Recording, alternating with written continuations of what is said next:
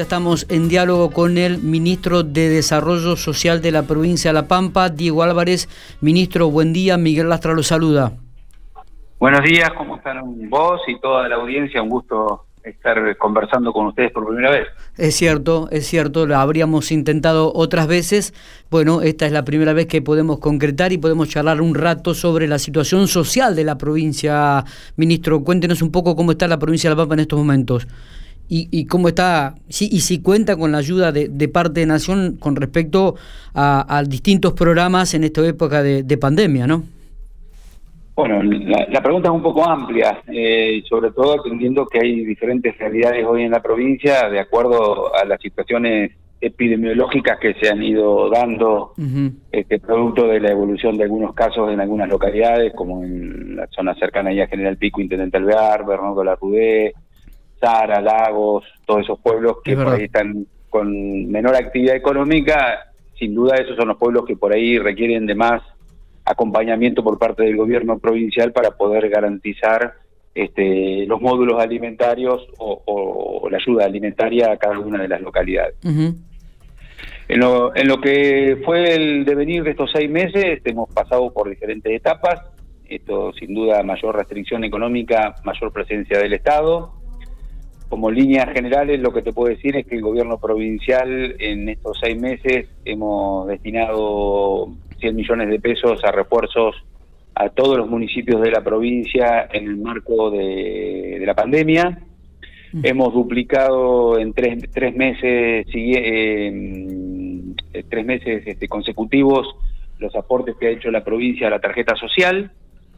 Eh, y sumado a eso, vos planteabas lo del gobierno nacional, eh, por ahí no hemos tenido una asistencia, sí directa, pero sí ha habido una gran volcada de recursos a la provincia a través de la tarjeta alimentar sí. y a través del programa IFI. Mm, esos fondos deben estar girando hoy cerca de los 2 mil millones de pesos que han ingresado a la provincia. ¿En los últimos seis meses? En los últimos seis meses, desde marzo nosotros la primera tarjeta la empezamos a repartir y por suerte justo eh, pudimos entregarla antes de toda la pandemia, eh, las casi 11.000 tarjetas, eh, eso es un monto aproximado de 52 millones de pesos este, para esos 12.000 beneficiarios. Bien. eso hoy daría más o menos una suma cercana a los 440 millones de pesos. en, en estos últimos 6-7 meses. En estos, sí, desde marzo a septiembre. Bien. Eh, por otro lado, se pagaron tres IFE. Eh, la primera IFE fue de 52 mil pampeanos y pampeanas que lo recibieron el beneficio y las últimas dos IFE fueron 58 mil beneficiarios. Estos pampeanos y pampeanas nos estamos refiriendo a trabajadores informales y además monotributistas. Bueno, por eso, a ver, la, la IFE es desocupados, trabajadores informales eh, monotributistas A, B y C. Sí. Sí, y trabajadoras de casa particulares.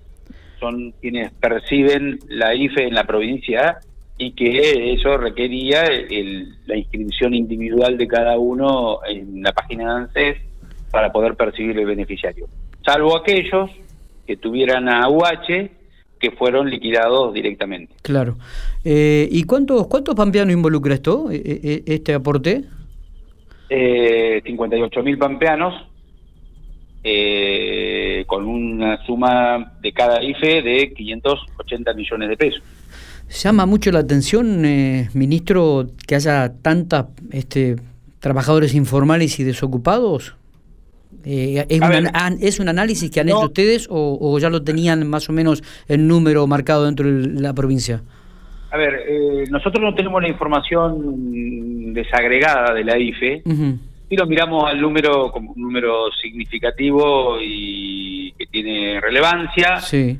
Y podemos determinar eh, a ciencia cierta que hay aproximadamente 16.000 beneficiarios de esos 58.000 que perciben la UH eh, cercano a eso debe haber unos 2.000 trabajadores registrados de casas particulares que también lo percibieron. Y después, bueno, es ver de qué manera se puede desagregar. Es un programa universal que tiene que ver con cierta características y condiciones, que puede ser que hay alguien que lo haya percibido que no le correspondería por, por una situación económica no acuciante, como puede haber gente que le, puede haber correspondido y le faltaba alguna cuestión para terminar el trámite o no tuvo la oportunidad de hacerlo o no se enteró o lo que fue. Hubo un trabajo muy fuerte de parte de los municipios en la previa para poder, eh, y junto con la provincia obviamente, de poder eh, a disposición todos los recursos tecnológicos para que la gente se pudiera inscribir eh, fácilmente.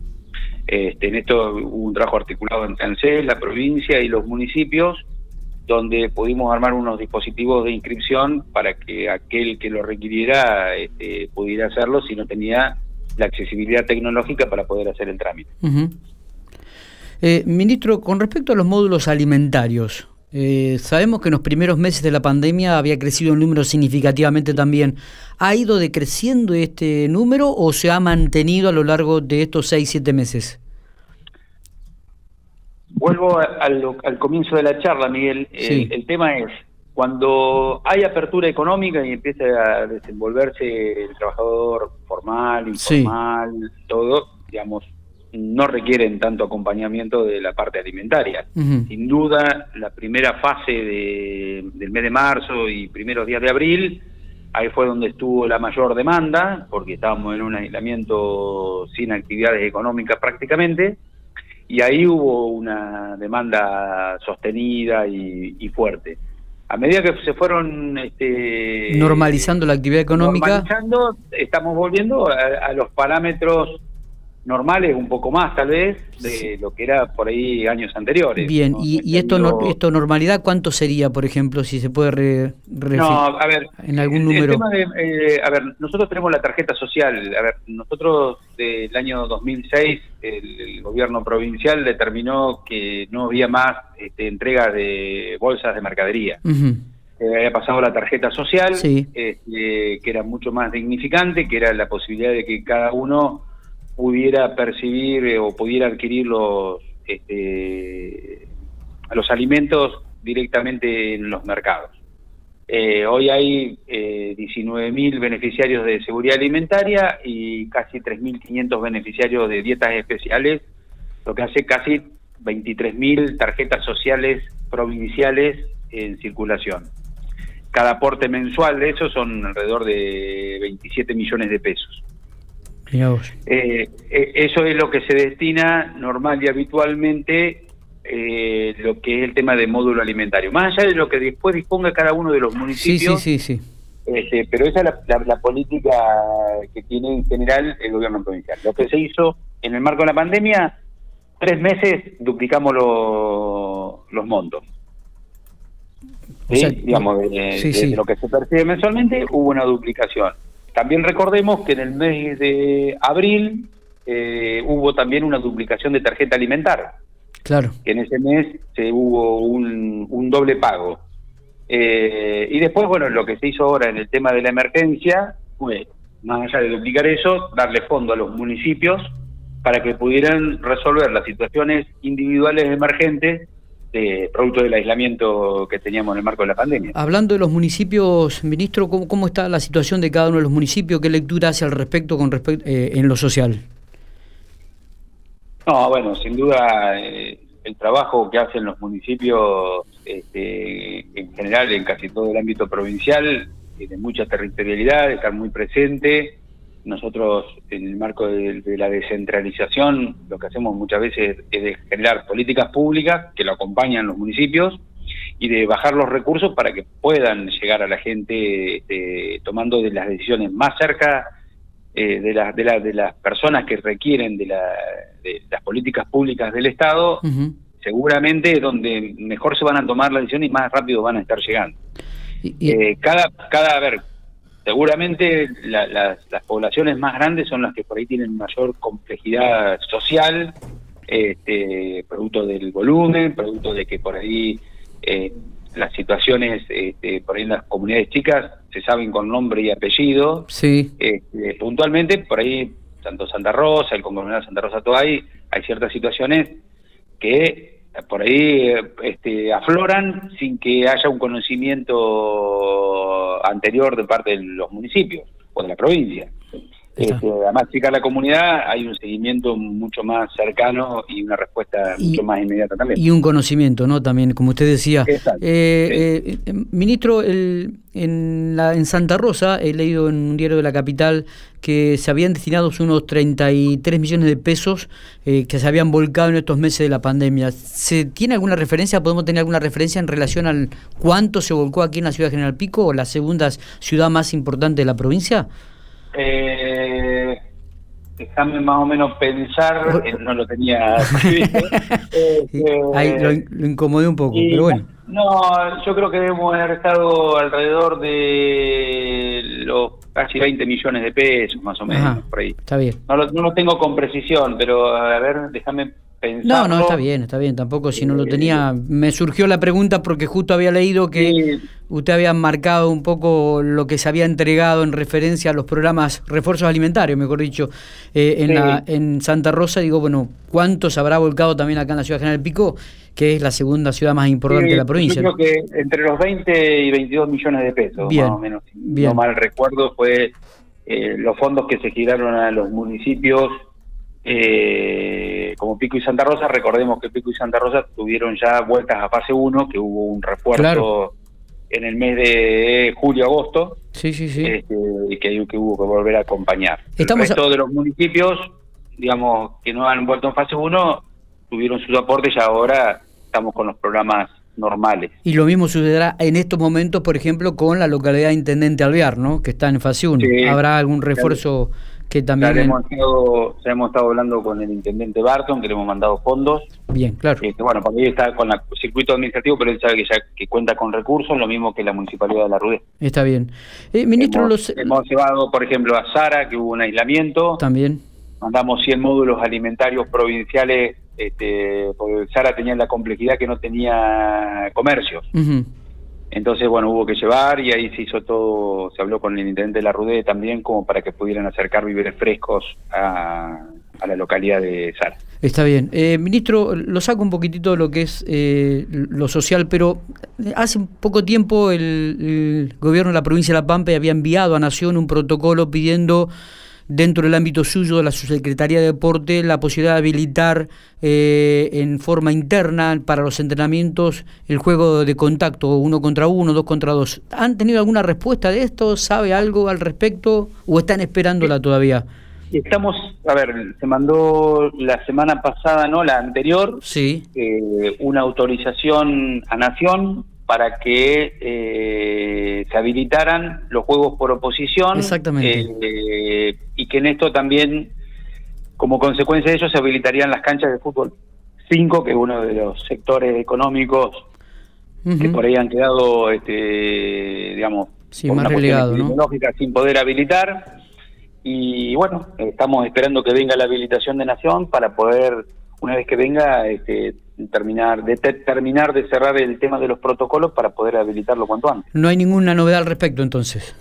Estamos esperando, posiblemente eh, en el día de la fecha pueda llegar a entrar ah, eh, la, comunicación o en la semana, porque ya llevamos casi nueve, diez días este, de espera. Suponemos que puede llegar, eh, te digo hoy, porque puede llegar en la semana. Claro, claro, este, claro.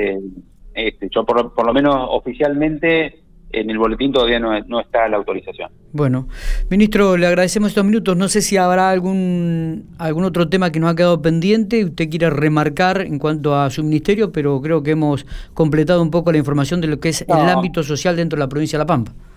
Sí, hacer hoy una referencia especial eh, a, toda la sociedad con respecto a los, la celebración del Día del Estudiante, de, más allá de que lo que pedimos es que haya responsabilidad social, que haya cuidados, que tomen todas las medidas este, preventivas y los protocolos de que nosotros hemos determinado para este día. Recordemos que eh, el DNU nacional ya tenía habilitados los encuentros sociales en espacios abiertos, lo que hizo el gobernador para que no haya aglomeraciones, poder habilitar en el día de la fecha de 8 a 19 horas también los encuentros en domicilios particulares para que tengan diferentes opciones para poder festejar el Día de los Jóvenes. Está bien, sí, sí. Eh, por eso que lo que pedimos es que se cumplan las cuestiones básicas del cubreboca, el distanciamiento, el no compartir el mate.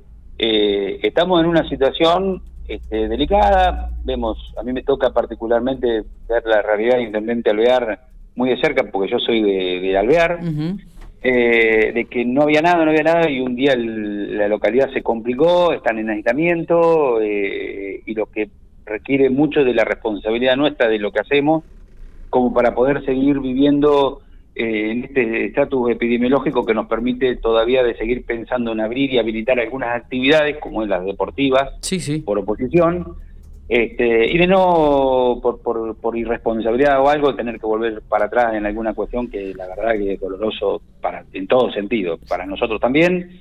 Es, por eso es tomar el día de hoy como una fecha de celebración, pero con absoluta responsabilidad y los cuidados para sí mismo y cuidar a los demás. Está bien. me llegó un mensaje recién, se lo tengo que transmitir. Eh, el fútbol este, oficial, y por ahora no, ¿no? Impensado.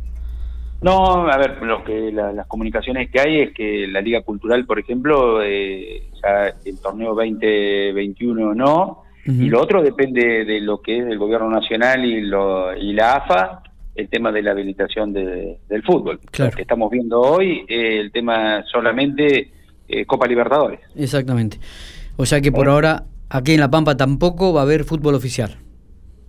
Eh, no, a ver, no, no nos corresponde la habilitación a nosotros del fútbol oficial y de hecho creo que yo la semana pasada o la anterior la Liga Cultural ya determinó que no, no va a haber competencia en, en, este semestre. En este 2020. Bueno, ministro, le agradecemos muchísimo estos minutos y la diferencia que ha tenido para con Infopico Radio. ¿eh? No, te agradezco a vos y bueno, este, en realidad tengo presente que una vez no coordinamos una, una charla nada más, me lo facturaste de entrada pero, este, no, siempre Como para que lo recuerde, como para que lo recuerde nada más. Me, quedó claro, Miguel. Este, así que bueno, nada, quedo a disposición y, un gusto este, poder hablar con, con la gente de Pico y la zona eh, cercana. Lo que ocurre que muchas veces para nosotros también es importante que tener las palabras de los funcionarios a nivel provincial porque la, la gente también quiere saber este tipo de detalles, ¿no? la cantidad de, del trabajo que se está desarrollando en los distintos ministerios de la provincia. Me parece que eh, es bueno poder hablar con ustedes. No, yo lo, lo, tengo más que presente y sobre todo uno tiene una mayor este, predisposición y acompañamiento con, con, la gente que no es de Santa Rosa, este, porque uno viene de un pueblo y uno sabe a veces este, la dificultad que tiene poder eh, acceder a cierta información. De hecho, este, uno siempre trata de a la gente que viene de los pueblos, los intendentes y la gente que viene con algún problema, es tratar de, abrirle las puertas para que tenga la, respuesta. A veces no se puede, pero sí la predisposición y no olvidarse de, de, dónde uno viene y cuáles eran las dificultades que tenía este, cuando llegué, recién llegué a vivir a Santa Rosa a los 14 años. Está muy bueno. Le agradezco mucho estos minutos. ¿eh? Bueno, no, porque gracias Miguel y saludo a la audiencia. Muy bien, el ministro de Desarrollo Social de la provincia de La Pampa, Diego Álvarez, hablaba por Infopico Radio.